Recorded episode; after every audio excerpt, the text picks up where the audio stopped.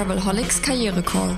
Zwei Profis, eine Frage, eine Antwort. Dein Shortcast für mehr Spaß im Job. Von Travelholics, dem Podcast für Touristiker.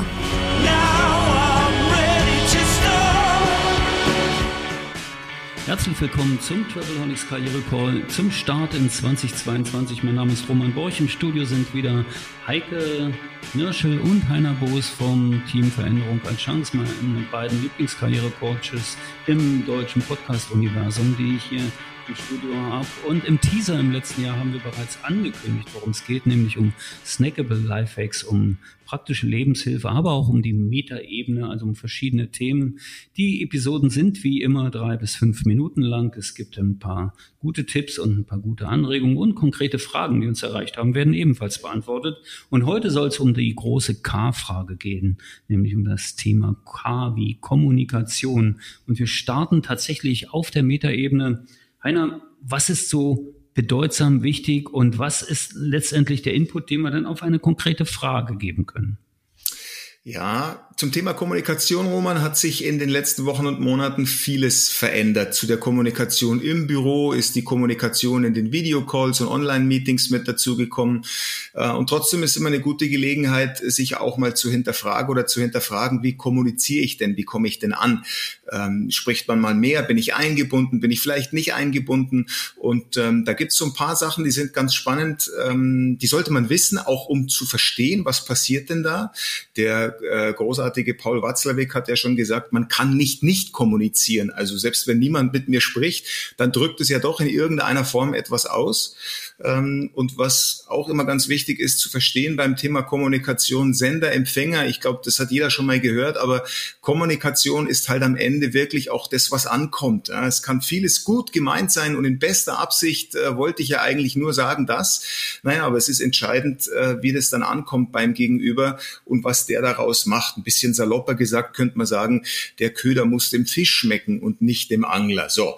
Und je nachdem, wie ich jetzt wahrgenommen werde in meinem Kommunikationsverhalten oder äh, wie ich auch kommuniziere mit anderen, wie das auf mich wirkt, äh, werfen sich da natürlich schon ein paar Fragen auf, die mitunter sehr praktisch sein können.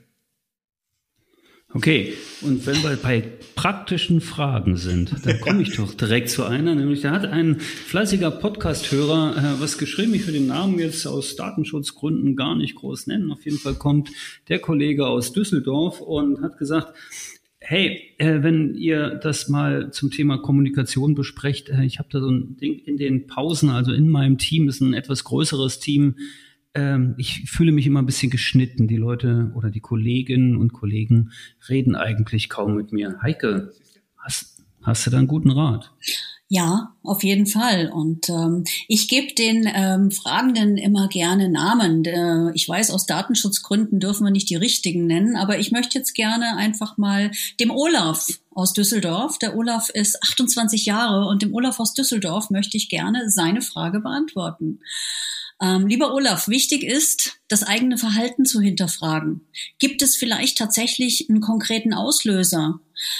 haben Sie sich irgendwie anders verhalten als sonst? Oder vielleicht sind Sie auch neu im Team. Und was könnten mögliche Gründe für das Verhalten der Kollegen und Kolleginnen sein?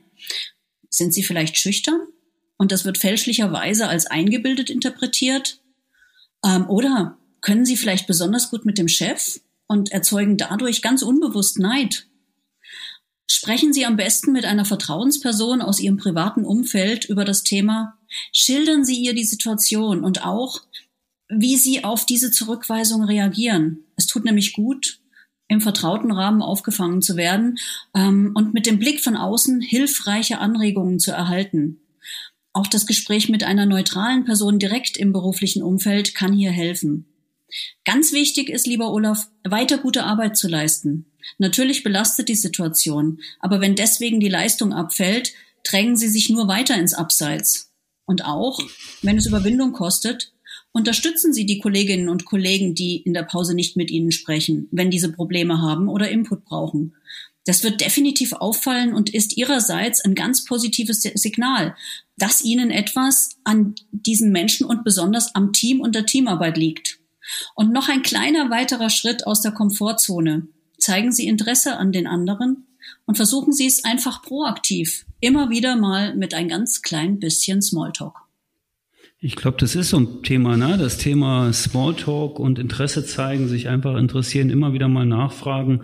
Wie steht ihr da eigentlich so zu, zu dem Thema Komplimente machen zwischendurch? Hey, deine Bluse ist aber heute besonders schön oder du hast heute ein extra lecker Cappuccino mitgebracht. Vielen Dank dafür. Reicht das schon, um, sagen wir mal, Dämme zu brechen oder Türen zu öffnen? Wenn es aufrichtig ist, ja. Hm ja, irgendwann merkt man vielleicht, wenn es wenn es immer dieselbe Floskel ist, dann fällt es vielleicht Dann ist blöd, aber wenn es wirklich aufrichtiges Interesse ist, ähm, dann kommt's an. Dann ähm, ist die Chance groß, dass äh, diese diese Barriere der Abneigung und des Schweigens durchbrochen werden kann. Ja. Ist zumindest eine sehr aktive Möglichkeit, um da einzuwirken, wenn sich es auf natürlichem Wege nicht ergibt. Und wenn ich mal alles zusammenzähle, was ich aus Vertriebs- und Management-Schulungen mitbekommen habe, wer fragt, der führt ein Gespräch. Also ich kann eine halbe Stunde lang ein Gespräch führen, indem ich nur Fragen stelle und aufmerksam zuhöre. Und selbst in dem äh, Flirtkurs, Roman, das hattest du nicht notwendig, aber den ich gemacht habe, hieß es, du musst nicht nur reden, sondern du musst auch ein guter Zuhörer sein. Also zeige ein ernsthaftes Interesse. Und da bin ich bei der Heike, wenn das geheuchelt ist, wenn das vorgespielt ist, dann merkt man das früher oder später. Aber wenn das nur den Hauch einer Natürlichkeit hat, dann kann sich da auch ein sehr natürliches Gespräch und darauf basierend eine sehr natürliche Beziehung ergeben. Ist doch völlig klar. Das jetzt sind wir von der Metaebene und Watzlawick äh, vom, Un vom Unglücklichsein über die ganz praktische Geschichte mit dem Onaf wieder zum Flirtkurs gekommen. Wenn darüber machen wir mal die fünfte Staffel, das interessiert mich dann auch sehr. Ich danke euch ganz herzlich für dieses Thema heute, äh, die große K-Frage Kommunikation im Travelholics Karriere Call. Und danke und bis morgen zur nächsten Episode. Lust auf mehr? Links und Infos gibt es in den Show Notes. Und eine neue Frage kommt schon in der nächsten Episode vom Travelholics Karriere Call, deinem Shortcast für mehr Freude im Beruf. Stay tuned.